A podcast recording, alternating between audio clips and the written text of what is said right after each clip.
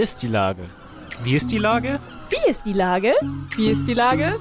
Wie ist die Lage? Wie ist die Lage? Wie ist die Lage? Der fast tägliche Podcast mit Lars Meyer.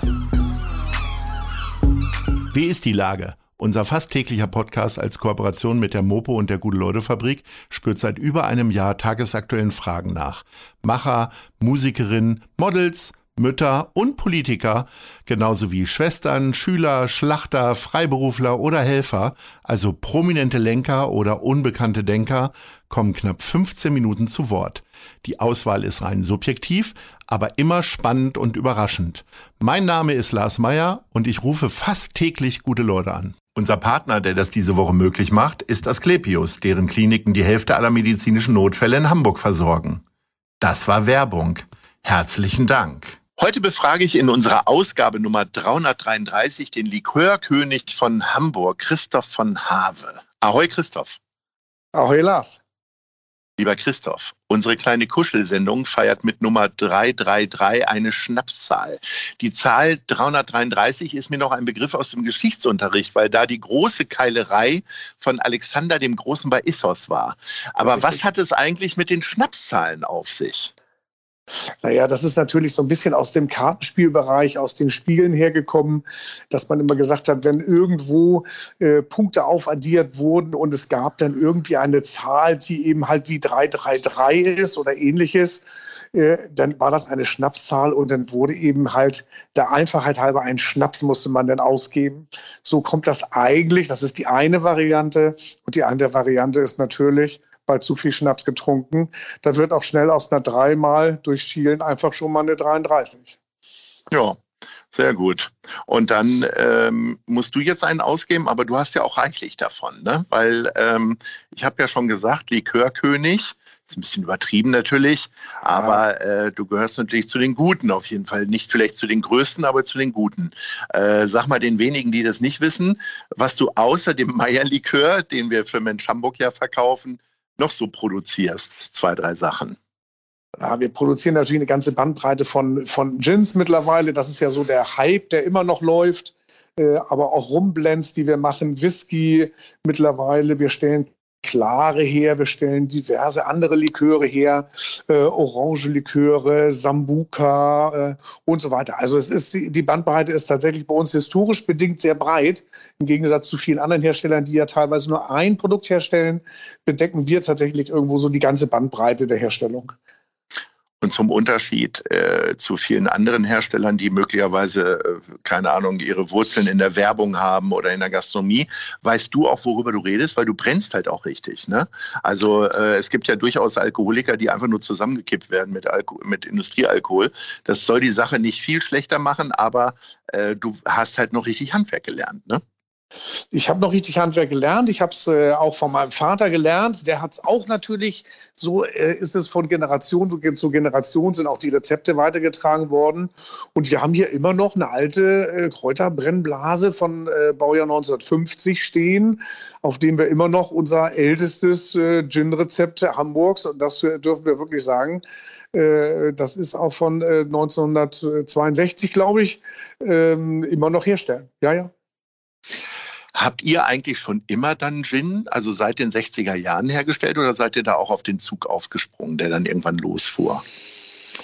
Also bei Gin gab es ja wirklich eine ganze Zeit lang, da war Gin eigentlich gar nicht mehr so wahnsinnig in. Und äh, es gab sicherlich auch mal eine Zeit lang hier, äh, da gab es zwar immer noch einen von Harvest Dry Gin, das kenne ich auch noch hier, da gibt es auch noch eine uralte Flasche, die in der Ecke steht.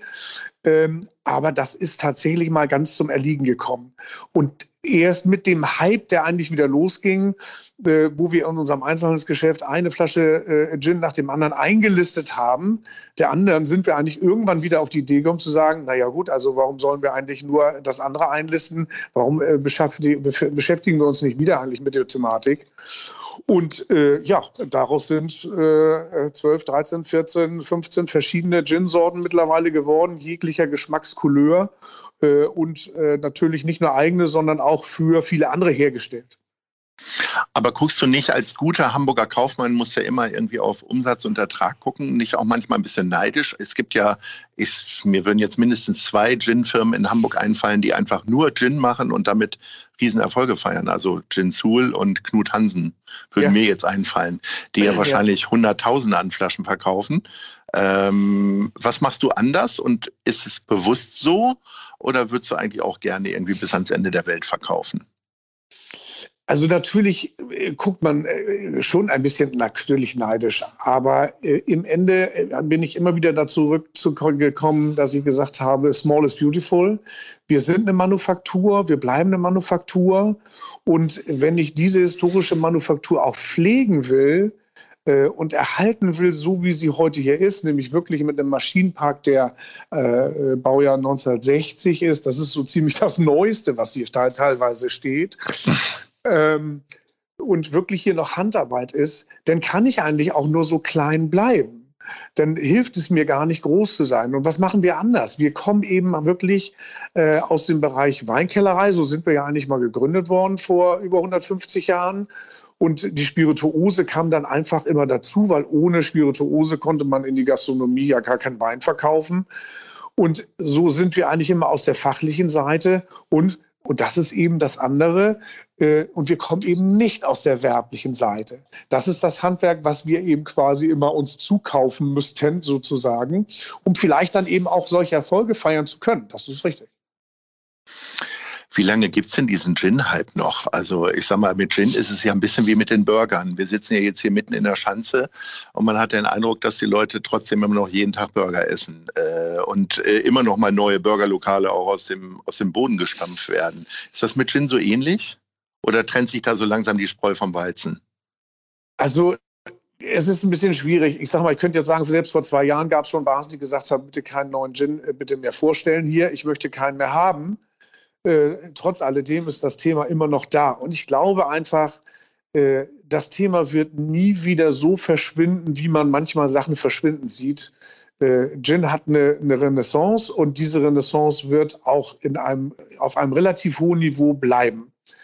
Ähm, und davon werden einige profitieren und es wird sicherlich einige geben, die dann sagen, äh, ich werde auch wieder vom Markt verschwinden. Das wird auch sicherlich so sein.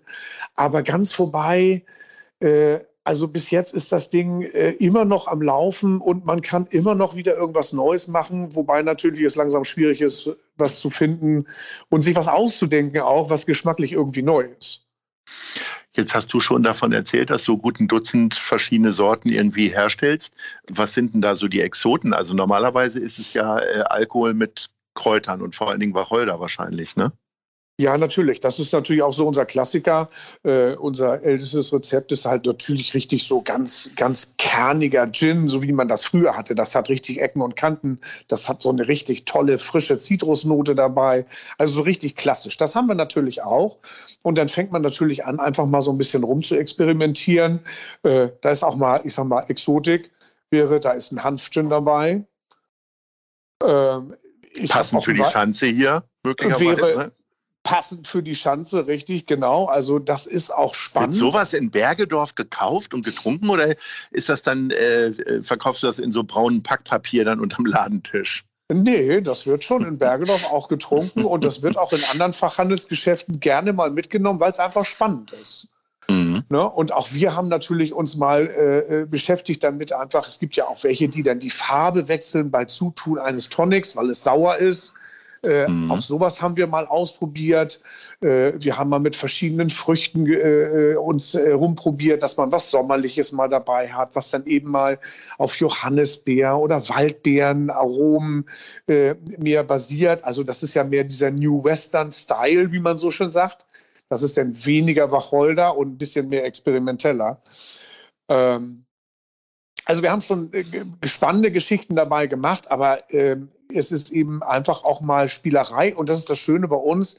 Wir können eben auch ein ganz kleines Lot machen. Wir können eben auch mal 100 Liter nur herstellen und einfach mal gucken, ob sowas Bestand hat oder eben nicht Bestand hat. Und wenn nicht, wenn es keiner kauft, dann trinkst du selber alles. Dann trinke ähm, ich halt selber. Gibt es eigentlich einen Trend? Wir haben ja auch schon darüber gesprochen. Du machst ja auch Schnäpse und Liköre. Ist es, gibt es eigentlich einen Trend eher zum Harten oder eher zum Süßen? Oder also Harten und klar oder eher zum Süßen? Weil alles irgendwie so Mainstream ist und alles so süß und lieblich. Also wenn man, wenn man sich natürlich so die allgemeinen Zahlen anguckt, dann ist natürlich die stärkste Warengruppe tatsächlich innerhalb der Spirituosen sind die Liköre. Ne? Das darf man nicht vergessen. Ähm, und ähm, wir handeln das nur meistens. Äh, viele der Dinge, die Liköre sind, gelten bei uns irgendwie so als Schnaps. Nicht? Also auch viele Männer trinken dann Schnaps und wenn man hinten richtig draufkriegen würde und würde sich die Deklaration angucken, dann merkt man plötzlich, aha, oho, äh, äh, es ist ja eigentlich eine gesüßte Spirituose und eigentlich ein Likör. Deswegen ist die Gruppe der Liköre so wahnsinnig groß und so wahnsinnig vielfältig.